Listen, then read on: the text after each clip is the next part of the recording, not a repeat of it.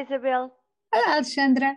Nós já tínhamos aqui abordado este número talvez há, há um ano, uh, quando começou esta, esta pandemia, e imaginámos, pusemos logo as duas a imaginar, ui, isto para o número de divórcios vai, vai ter aqui um impacto a história dos confinamentos. E efetivamente, Isabel, uh, foram decretados uh, 3.862 divórcios, isto só de julho a setembro de 2020, mais 235 uh, casos de, de, divórcios, portanto, do que no, em igual período do ano, do ano anterior.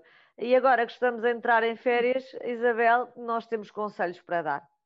Alexandra, eu não sei se, se estes números, obviamente, uh, são porque nos, nos meses anteriores as pessoas com aqueles confinamentos todos não, não trataram dos papéis, não é? Não quer dizer que não se tenham de facto separado e depois este seja o acumular de, de dados, no fundo, estatísticos.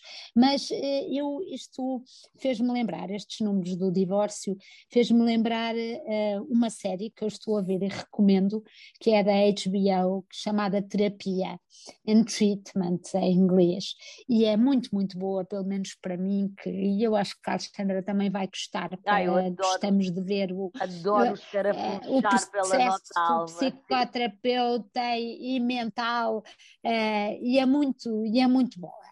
E no meio disto houve um episódio em que há uma criança que uh, os pais estão separados e, e, num litígio grande e a mãe diz que o filho dele está bem em casa do pai porque come mal e vê televisão até muito tarde e o pai diz que a mãe é que quer separar e o terapeuta fala com o miúdo e o miúdo que terá uns 10, 11 anos começa a falar-lhe tartarugas e a dizer que tem uma tartaruga e que as tartarugas são muito lentas, porque as tartarugas, quando ele pergunta, mas porquê que achas que a tartaruga é lenta? Porque tem o peso da casa às costas. e, portanto, na, na, no episódio, nós percebemos que aquela criança tem o peso de, dos pais às costas. costas. Sim, é sobretudo o litígio, muito mais do que às claro. vezes as pessoas estão a dizer, ah, ter uma casa, nunca, nunca vi ninguém queixar-se, porque uma criança tem uma casa na cidade e uma casa de férias, não é? Portanto, não é isso que está em questão as duas casas, mas é uma casa de uma e outra, onde o litígio é, é visível e permanente.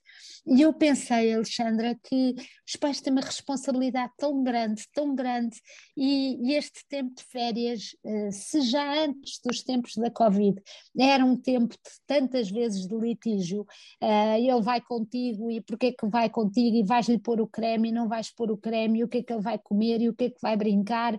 E, e, e, era tantas vezes um, estas crianças são um peão na, nas mãos dos pais que eu acho que como isto é um programa de isto há realmente tantas espinhas atrás destes números que eu fazia mesmo aqui um apelo de serviço público, por amor de Deus, pais, antes de entrarem em litígio e em litigância durante as férias, pensem, deem aos vossos filhos que têm estado encafuados umas férias sem stress, sem tensão, sem dizer a tua mãe isto, o teu pai aquilo, é este o meu apelo. E a confiar, e a confiar, a Isabel estava a dizer por amor de Deus, mas eu diria por amor aos filhos, façam, façam Exatamente. E a confiar, sim. e a confiar verdadeiramente que aquela pessoa é tão, que o pai ou a mãe estão tão interessados no bem-estar do filho como ele próprio. E, e, e, no final é, é, de ser bem tratado que a criança se lembra, não é se comeu uh, a horas ou se foi deitar exatamente à hora que, à hora que devia. Alexandra, e tenho que só, só uma coisa a acrescentar, é que de facto estas marcas ficam, ficam para a vida toda e, e estes pais eh, que julgam que estão a ser o pai bom, eh, a criança cresce, a criança vai ter discernimento e a criança vai perceber que aqueles pais não a tiveram. Não souberam estar à altura. Não souberam estar à altura.